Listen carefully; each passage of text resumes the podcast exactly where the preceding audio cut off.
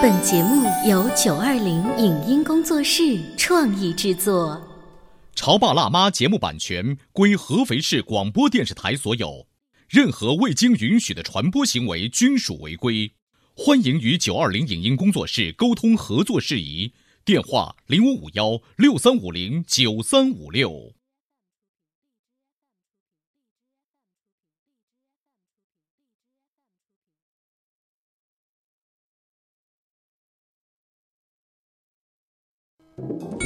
你有你的钻石金龟婿策略，我有我的全家海岛游计划。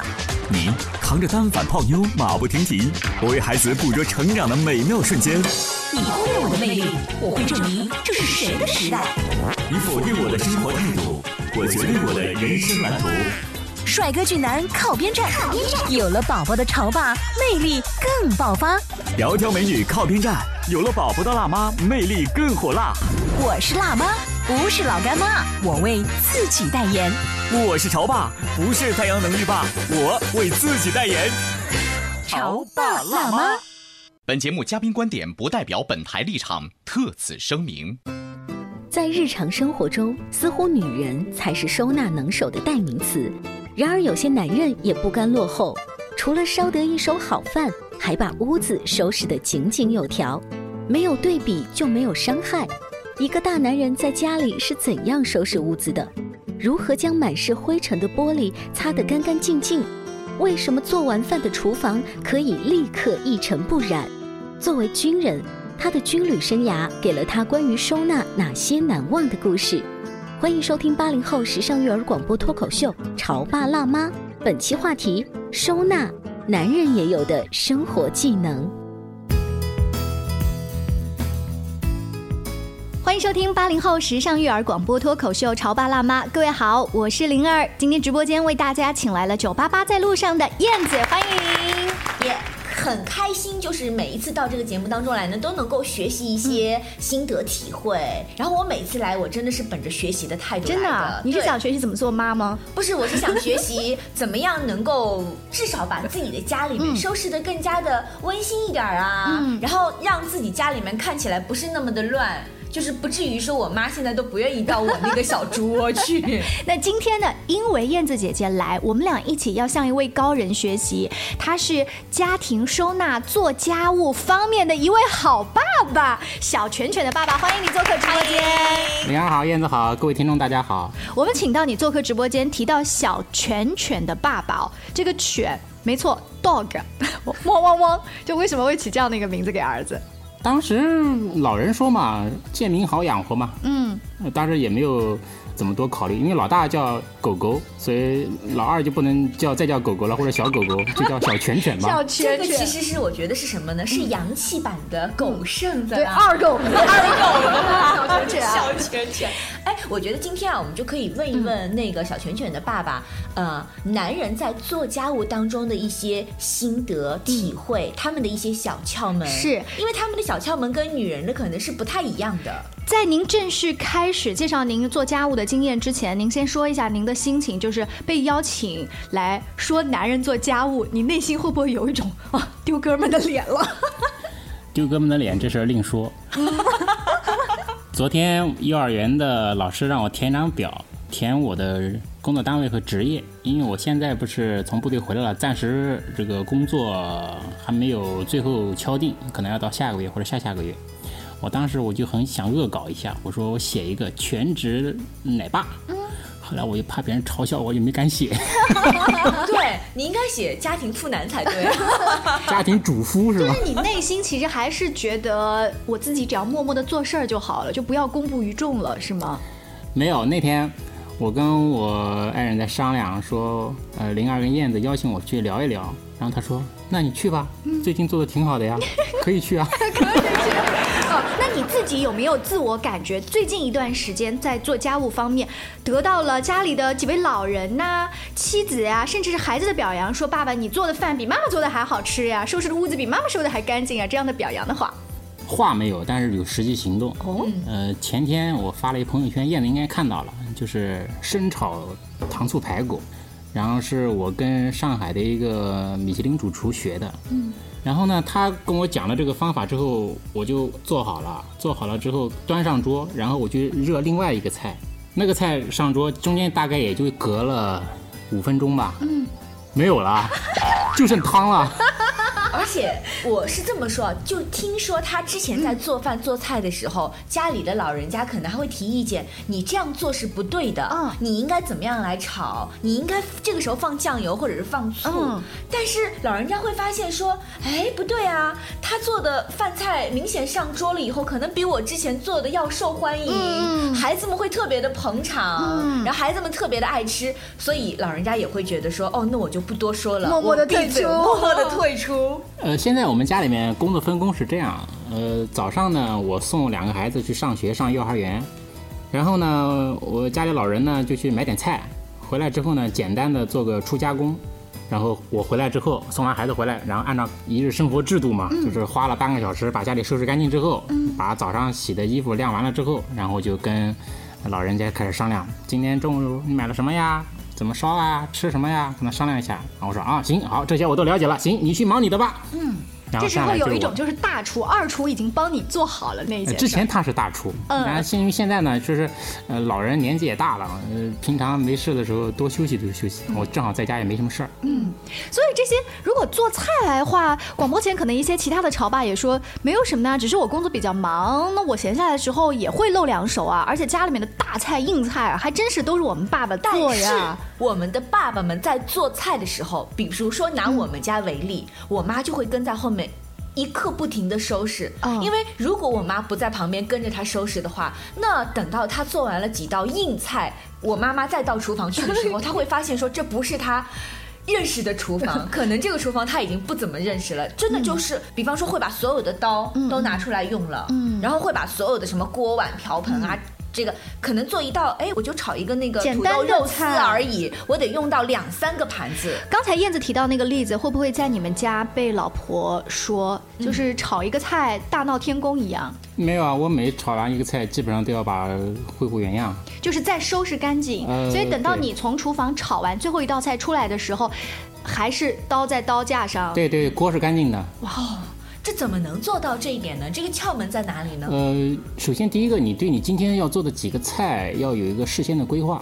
呃，就拿今天晚上我们家的菜谱来说吧，今天晚上我们家是玉米炖排骨、土豆炖牛肉，炒一个丝瓜炒鸡蛋，伙食不错。然后 嗯，再炒一个花清炒花菜。嗯，然后呢，比如说排骨大概需要炖个一两个小时，你土豆炖牛肉大概也需要一两个小时。那我这个时间怎么分配？我这两个灶头怎么安排？嗯，我之前预处理的时候，这个肉这个在处理的时候，这个玉米也好。土豆也好，土豆你不能切早了，切早了它会氧化。嗯你这个花菜你是不是要提前用水泡？泡好了之后，把里面的农药残留啊、虫子什么的把它搞出去，等等，这样的你提前考虑好。考虑好了之后，当你正式进入炒的这个环节、烧的这个环节的时候，其实你就没有太多的时间去考虑其他的事情了。哇，我现在开始崇拜你了，真的。因为他刚才说 对什么细节什么时候做，你脑子里不仅要有一个全盘的计划，他这个全盘的计划不仅包括面上的，还要有线上的时间的先后。不太会做菜的人，可能这边的鱼已经下锅了，那边生姜忘了放，又重新去做这个生姜末，对对对一片凌乱。另外，灵儿，你发现没有，就是他在说，包括他的收纳，包括他做家务的时候，他经常会提到一个词。那你脑子里面要有一个规划，你你会要有一个计划，对你今天要吃什么，然后你这道菜要提前做一些什么样的预处理，然后这个大概要多长时间，我两个灶头怎么来分配？嗯。就是可能他常年的这个工作习惯以及他处理问题的方式，那如果说女人比较感性的话，她刚好是体现了男人的这种理性。对，呃，一个男人他能够在家务方面这么有所成就，一定是另外一个半边天给了你足够的空间哈、呃，我总觉得家务应该不能把它当成一种负担。嗯，我觉得能做家务，能给自己爱的人做一点事情，做点好吃的，我觉得是一件很幸福的事情。哇哦，特别是我看着孩子们把那个好吃的，然后全部吃光了，然后，特别是我昨天我家小拳拳吃完好吃的之后，然后嘴上油乎乎的，然后跑过来亲了我一口，然后说：“爸比，你看猫胡子。”哇，好幸福的一个画面。是嗯，即便是油乎乎的，那个时候你也不介意。对对对，即便你说哇，你怎么油乎乎的就抓爸爸或妈妈的衣服了？可是你心里是甜的。嗯是啊，当然是这样。呃，妻子有没有在对于你这一段时间对于家务方面的表现给予什么样的评价？因为小拳拳他是用实际行动把那个菜吃光了，但是老婆呢，就是嗯表现还不错，你去上燕子跟灵儿的节目吧，这么一句话吗？呃，也不是。然后那天他就跟我说，他到单位去，因为那天中午呢，他没有在单位食堂吃饭，他从家里带了一点我烧的菜。中午在热的时候拿到办公室，然后办公室的同事都说：“哇，怎么回事？什么东西那么香？” 然后中午他都没怎么吃几块，被他们全抢光了。然后回来说：“嗯，还行，今天没有让我丢脸。哇！其实，在办公室的时候肯定是很嘚瑟，这是我老公煮的。但是他回来之后呢，又不能太高调。对对对，不然的话会膨胀的。你有没有发现他是用了故意用这种伎俩？”那是啊，是啊，他们都是，呃，很有思想、很有想法的。其实你会喜欢老婆是很直接的表达说：“老公你好厉害，你烧菜好好吃。”还是嗯，最近还行吧？呃，他经常会在微信上跟我交流，然后发个表情。我说今天晚上有可能糖醋排骨，今天晚上有可能烧个什么虾。为什么是有可能？然后我就问他嘛，其实我已经准备好了，然后呢就嘚瑟嘛，然后他就给我回个淌口水的那种表情啊，然后说啊，那行了，知道了，早点回来吧。嗯，哎，那我想象不到，就是呃，当时你可能在部队上班的时候，工作也比较忙的对对时候，那个时候你回到家是什么样的？那一般也就是重大节日才可能再做个菜。以前我在外地工作的时候，回来反正每年回来家里面大扫打扫卫生，大扫除肯定是我的。嗯，擦玻璃是专长。嗯，有有什么诀窍吗？其实很简单，很多人说擦玻璃不能用潮抹布擦，对不对？其实我的诀窍就是，首先用抹布搞湿了之后，把窗子玻璃打湿，打湿之后，把上面一层浮灰去掉，然后用报纸擦，擦了之后，然后因为我可能按照刚才人家说的，可能有点强迫症的那种感觉，上面每一个污垢、每一个点我都要把它去掉。擦完了之后，从侧面看、从正面看，怎么看都像没玻璃那种，要达到那种程度，然后用白手套去检查再看干不干净。哇，啊，这个呢是从厨房又到了擦玻璃的这些 细节了。是，但至少他要有两把刷子，要不然怎么能够在以前即便工作繁忙的时候，还过年过节回来能给你烧几个硬菜呢？更重要的是，回来之后大扫除的是他，主要打扫卫生的也是他，等于说是，哎呀，你看我这三个月没有回来，家里面怎么那么乱呐、我得把它一切恢复。他有点刷存在感，对吧？对。好，那我们今天请到小拳拳爸爸呢，要跟大家分享一下男人做家务的一些心得。你们男人本来就很有这种理性的、空间的、逻辑的一些思维，强于我们女人。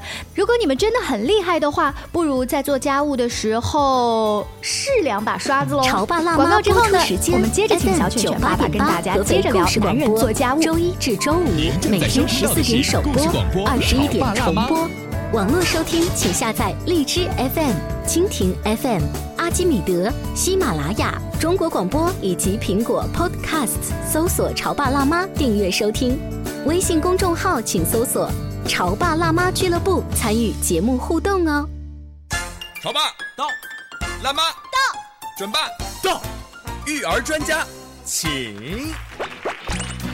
中国内地首档八零后时尚育儿广播脱口秀，陪你一起吐槽养育熊孩子的酸甜苦辣，陪你一起追忆自己曾经的小世界。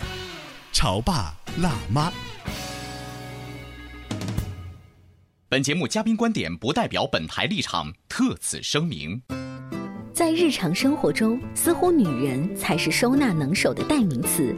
然而，有些男人也不甘落后，除了烧得一手好饭，还把屋子收拾得井井有条。没有对比就没有伤害。一个大男人在家里是怎样收拾屋子的？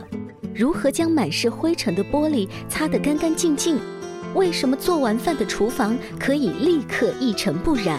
作为军人，他的军旅生涯给了他关于收纳哪些难忘的故事？欢迎收听八零后时尚育儿广播脱口秀《潮爸辣妈》，本期话题：收纳，男人也有的生活技能。广告之后，欢迎大家继续回来。今天潮爸辣妈的直播间为大家请来了九八八在路上的燕子，还有小拳拳的爸爸，欢迎你。在上半段的时候，我们聊到了犬爸很在行的，除了收纳，还有是炒菜，还有擦玻璃。对，还有说最让我印象深刻的就是他炒完了菜，不仅儿子吃的光光的，还厨房不留一大堆的烂摊子，让别人来收拾。对对对，也就是他每做完一个菜之后，也许在炒菜的时候会有一些油溅出来，可能及时的就拿抹布给他抹掉了。对，随手就能菜就处理掉了。那男人做家务呢？我相信你的能力不仅仅在那个几个方面吧？还有什么？我们接下来的下半段，比如说家里面一旦有女士头发稍微长一点，到这种秋冬天，我们不自觉的会掉掉头发，你会不会嫌弃自己的老婆？别人头发到处都是啊，你这个品种老掉毛啊什么的。但是这个拖地也是一个事情哎。拖地我每天都要拖呀，但是呢，我们家情况还可能还不太一样，因为两个小孩啊，经常地上搞得有油渍，呃，饭粒啊什么东西的，然后一脚一踩上去了之后，哎呀，整个地上惨不忍睹。看，在我理解的话，呃，那要你趴下去，拿着那个抹布，撅着屁股一点点擦哈。呃，其实地上掉头发只是擦地的一个环节，需要处理的一个一个内容吧。因为像我们家里面情况还比较复杂，家里面地上小孩子吃饭淌的油渍啊、饭粒啊，有的时候一脚还踩上去碾一碾啊，嗯，基本上呢，地上吃完一顿饭就不能看了，惨不忍睹。那扫地的时候、拖地的时候，其实我觉得应该大家都比较熟悉了，几个环节吧，几个步骤。第一个呢，就是首先你要把面上的东西，你能看到的脏东西扫掉，嗯，这是一个。啊，先扫。呃，先扫完，扫完了之后呢，用那种像那种那种塑胶的那种拖把，吸水的那种拖把，大致的先拖一遍。拖一遍之后呢，你会看到上面可能会有一层亮亮的油膜，嗯，呃，也算是没有拖干净。哦。这时候搞点温水，稍微放一点洗衣粉，啊，泡一泡。用抹布，或者是用那种圆形的那种棉的那种拖把，而且一定要顺着你这个地板或者地板砖的那个纹路擦，啊，就顺着它。比如说你是横着排的，你就横着擦，因为它那个缝隙里的东西能把它搞出来。如果你是横着的木地板，你竖着擦，你那个缝隙的脏全部反而就塞进去对塞进去了。对，擦完了之后，最后如果你有强迫症的话，你可能可以拿个干净抹布，然后在地上。像那个聪明的一休一样嘛，然后跪在地上，对，再来回做一个大扫除。你会做这个最后的一步吗？不能经常做，好累。那初初听来的话，光家里一个拖地，在他们家就会有四步走。你在家会用几步？我在家用那个第二步，塑胶的那个那个拖把，然后拖一遍，然后可能因为家里有小朋友，会先拿纸巾把那些掉的剩菜饭粒给粘起来，对对，然后再拿拖把拖。但是他们家这四步确实很精细，这所有的四步都是你或者是媳妇一个人完成，还是孩子其实看在眼里也会加入其中啊？比如说地上掉了一些大的东西，你比如说果皮啊什么的，小孩可能会帮你捡起来，嗯，其他的一般都是一个人完成。嗯，你知道今天节目播完之后呢，让大家学到最多的不一定真的是做家务的几步走，而是所有的女士把这期节目转发给男人的微信上，看看人家老公，看这就是人家的老公，对对对。哎，我觉得我们这期节目啊，你可以发到你的朋友圈里，然后让你老婆也特别得意的转给他们的同事看一下，看这是我们家老公。我会被我的那些男同胞打吗？所以我在节目一开始说，你真实的心情在这里，会不会觉得兄弟们会笑话？没有没有，我昨天晚上跟我们几个战友同事在一块聚会的时候，还说到了家里面做家务的事情，他们都很羡慕，嗯，都很佩服，说啊你能做的这么好，明天我要去试试。我说行，试试就试试吧。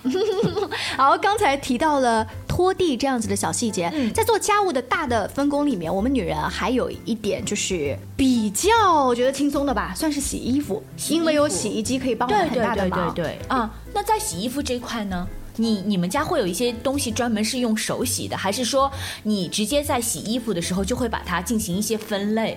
内衣啊，肯定要手洗啊。嗯，就是全家所有的内衣，你现在大老爷们儿来手洗？呃，也不是，有的时候我媳妇洗。嗯，呃，一般来说内衣，小孩的内衣一般是我是我洗。洗衣机帮你做了一些初步的清洁之后，在晒衣服的时候还是有很多故事。比如说不太懂那个衣服的材质，乱晒就会把我们的女人那个那个衣服的肩膀啊晒得没形了。对呀，然后呢，老婆就会说你看你有这衣服几千块钱的，怎么被你晒成这个样子了？晒衣服这块儿确实是很有讲究的，因为家里面现在大家都有那种在阳台上的那种可以升降的那种挂衣服、晾衣杆呃晾衣杆，它一般是有两条嘛。像小孩子衣服换的比较勤，那我把小孩子的衣服就放在靠近呃阳光的那一条上，干得快。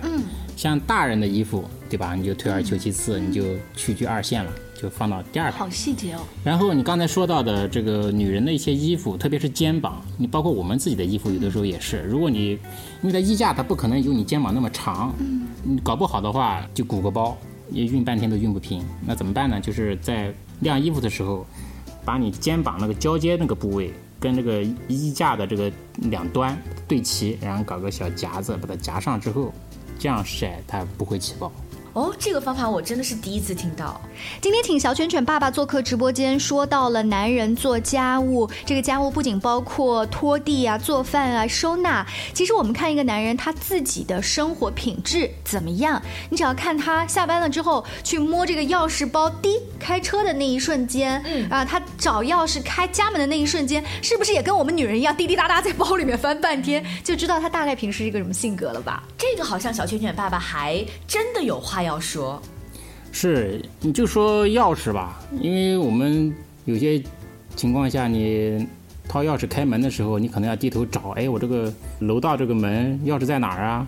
到了家门口之后，有的时候还要把灯打开，找找我的这个家门的钥匙在哪儿。像我现在是我的钥匙挂在我的钥匙链上，其实钥匙也挺多的，恐怕也有七八个钥匙。嗯，七八个钥匙，但是我手一摸，因为家里那个门钥匙上面带有一定的弧度，我手一摸就能摸到。嗯，然后我把跟家门有关的，你比如说楼道的门、铁门这几个钥匙放在一起，就穿环子的时候，嗯，那个时候放在一起，你摸到这个钥匙，你另外两个钥匙也跑不掉。嗯，所以你其实是有一个小小的方法在这些小的物件上面。对，就是你在把钥匙串到钥匙串上的时候，你自己就要想清楚这个钥匙跟哪个钥匙离得哎最近对对，哪两个钥匙是经常用的，嗯，你放在比较熟悉的位置，包括像钱包，包括像你的这个背的包里面这些东西，你平常怎么用怎么放，还是有点讲究的。你比如说我的钱包，那钱包里面常用的几张卡是放在一侧，不常用的几张卡是放在一侧，证件是放在一侧，纸币是放在一侧，硬币是放在哪一块，嗯，呃，都是有各自的区域。那这些小的方法跟生活的习惯，你会跟自己的家里两个男孩子去说，他们自己在收拾自己的，比如说小床铺、呃玩具箱或者是衣柜，包括他们未来的小书包上面，去慢慢传达。对啊，他们收拾书包的时候，我是带他们收拾啊。嗯，呃，比如说我家大宝狗狗它的书包，那就是这样的。比如说你的字典、词典，那肯定是放在最下面；你的课本放在中间；你早上去要交的作业肯定放在最上面。然后比如说那些卷子呀、作业本啊，就放在拉开拉链能看到的位置。嗯，你比如说你的球拍、你的这个水杯，那是放在你的书包的外侧。嗯啊。这个是不是也让他们从小就养成了对对对啊、比较整洁的习惯每？天晚上看着他收书包，啊，他们的书包在他们就是同班同学或者是同龄人当中，是不是算比较整齐的？那应该算比较整齐。那今天的直播间呢，为大家请到了这一位很会做家务，而且不仅自己会做家务，还会把这些小的经验呢，通过不同的例子跟我们分享的小拳拳爸爸，在节目的微信公众平台“潮爸辣妈俱乐部”当中呢，我们也会让小拳拳的爸爸给我们拍一下，比如说他儿子的书包是什么样子的，你看人家的小男孩儿，这又别人家的儿子书包是怎么剪的，他们自己家里面的，比如说那个衣服，他说是怎么夹的，才能防止这个袖子不会被弄坏还有，我弄很想。看他们家的储物柜到底是怎么样的，那些标签和箭头到底是怎么贴对的，。都可以来关注一下“潮爸辣妈俱乐部”这个微信公众号。曾经有一种讲法说，女孩靠化妆，如果男人靠收纳，这个世界会和平的。那今天我们两个作为家务收纳方面的小菜鸟，请到的这一位收纳方面的男嘉宾哦，小犬犬的爸爸，确实会让我们眼前一亮。节目在尾声的时候，就替小犬犬的妈妈说一句：“哎，这都是别人家的老公啊，太幸福了谢谢，我们下期见了，拜拜。好，谢谢玲儿，谢谢燕子，谢谢各位听众。在今天节目的尾声呢，我想问问广播前的各位家长和小朋友，你们知道血液有什么重要的作用吗？你们知道人体内有哪些血细胞吗？你知道这些细胞有什么任务和使命吗？别说小朋友了，可能有的家长都不知道；别说小朋友了，可能有的家长都不太知道。九八八故事广播联合合肥市中心血站发起第十一届“我为祖国献热血”系列科普宣传活动。最近呢，就有一出原创的科普舞台剧要走进合肥市的一些小学，《血液兄弟的神奇旅行》。这里面有勤劳的红细胞、勇敢的白细胞，还有超有凝聚力的血小板。可是我们除了成人的演员，还需要在合肥市召集会演戏的小朋友，跟我们一起走进这些学校里来秀演技、长知识、做科普。具体的报名方法在公众号“安徽省血液中心”里报名，我们等着你哦。以上节目由九二零影音工作室创意制作，感谢您的收听。